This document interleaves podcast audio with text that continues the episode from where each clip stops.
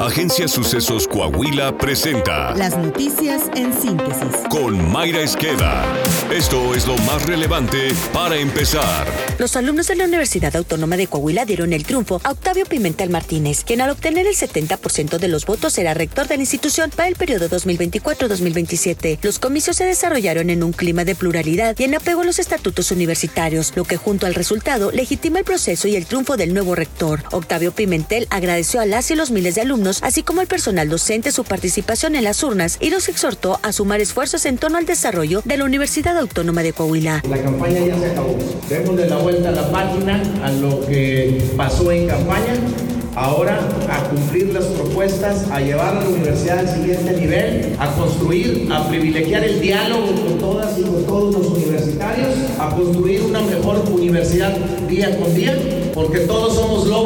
Ese sentido, Octavio Pimentel se comprometió a ser un rector cercano a la comunidad estudiantil, a escuchar a todas las voces e impulsar el desarrollo de las y los alumnos a través de la docencia, investigación, tecnología e impulso al posgrado. Asimismo, señaló que trabajará de la mano con el personal docente para mejorar sus condiciones y responder a sus necesidades. Hagamos una gran alianza por nuestra universidad. Somos orgullosamente lobos y vamos a demostrar que en Coahuila siempre buscamos ser los mejores porque sabemos trabajar en equipo en torno a los objetivos que nos trazamos, resaltó.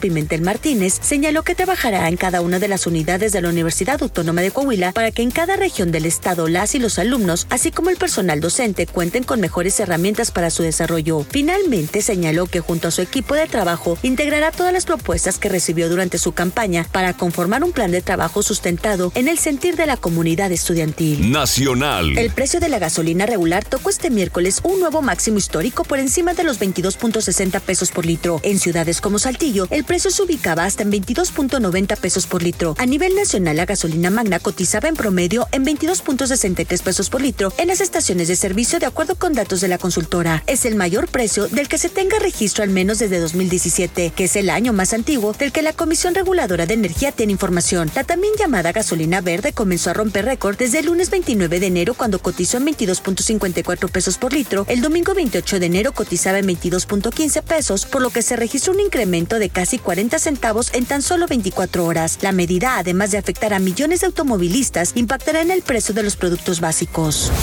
El alcalde de Monterrey, Luis Donaldo Colosio Rojas, señaló que si el presidente López Obrador no tuviera intención de hacer un uso político del caso del magnicidio de su padre, Luis Donaldo Colosio Murreta evitaría mencionarlo en sus conferencias mañaneras. Colosio Riojas afirmó que el mandatario federal debería permitir a la Fiscalía General de la República seguir el curso de la investigación y abstenerse de hablar sobre el asesinato de su padre. Si no tuviera intención de hacer político el caso, entonces no tendría por qué estarlo mencionando en su mañanera y simplemente permitir que la Fiscalía Especializada siga el curso de la investigación. Hoy lo que queremos es justicia. Yo no estoy pidiendo justicia por algo que ocurrió hace 30 años. Yo lo que quiero es que el día de hoy no se cometan ese tipo de injusticias, que no se politicen este tipo de casos para distraernos o, o- divertir el público, eh, la atención del público hacia otros temas. No, tratemos estas cosas con mucha seriedad.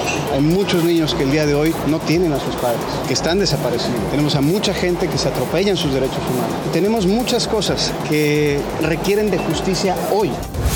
La quinta tormenta invernal ocasionará nevadas en siete estados del país, así como heladas y lluvias fuertes durante los siguientes días e incluso el fin de semana. Debido a la interacción del Frente Frío número 32 con la vaguada polar y la corriente en chorro desde el jueves primero de febrero, habrá caída de nieve en Baja California y precipitaciones pluviales fuertes durante ese día en varias entidades. La tormenta invernal tomará poder para el viernes con la posibilidad de nevadas en las zonas montañosas de Baja California, Chihuahua, Coahuila, Durango, Sinaloa, Sonora y Zacatecas. Además, para las zonas altas de Baja California, Chihuahua, Durango y Sonora, prevén temperaturas de hasta menos 10 grados con heladas durante la madrugada.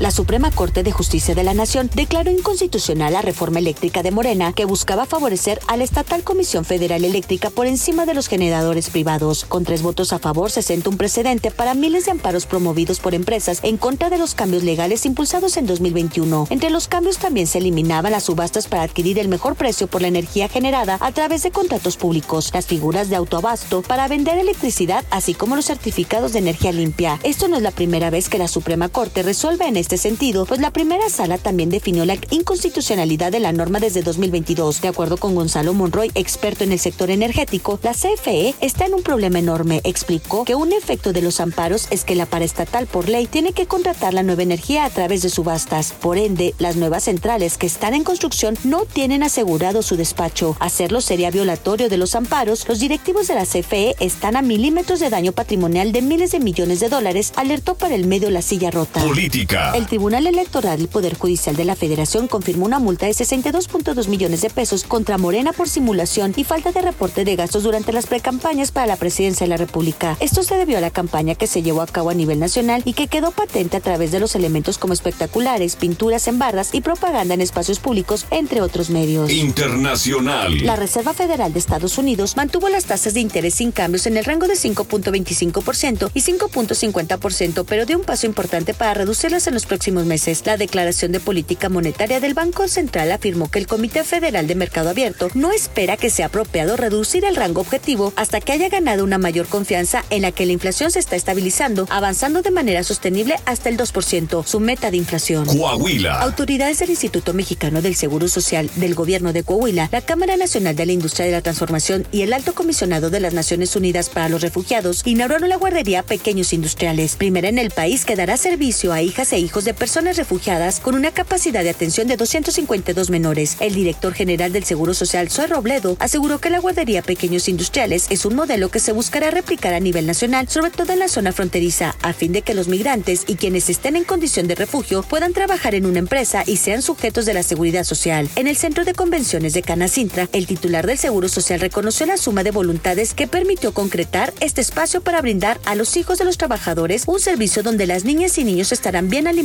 cuidados y educados con los estándares de la más alta calidad. Saltillo. Con el objetivo de brindar espacios de expresión a la niñez saltillense, así como fortalecer los derechos humanos de este sector de la población, el gobierno municipal de Saltillo, que preside el alcalde José María Frostosiller, invitó a participar en la convocatoria para la realización del Cabildo Infantil en su edición 2024. El alcalde Chema Frostro destacó el trabajo y el apoyo que se ha recibido por parte de los integrantes del Cabildo Infantil en las ediciones 2022 y 2023. De acuerdo con la convocatoria que se abrirá el 7 de febrero al 15 de marzo, en el Cabildo Infantil 2024 podrán participar alumnos y alumnas de cuarto, quinto y sexto de primaria, el área urbana y rural del municipio, de instituciones públicas y privadas. Más información en las redes sociales del Gobierno Municipal de Saltillo. El avance de nuestro podcast deportivo con Alondra Pérez. Arranca Naranjero su participación en la Serie del Caribe. 300 mil personas asistirán a ceremonia de inauguración de Juegos Olímpicos de París. Rompió récord de audiencia juego de Chiefs ante Ravens. Está usted bien informado. Somos Sucesos Coahuila.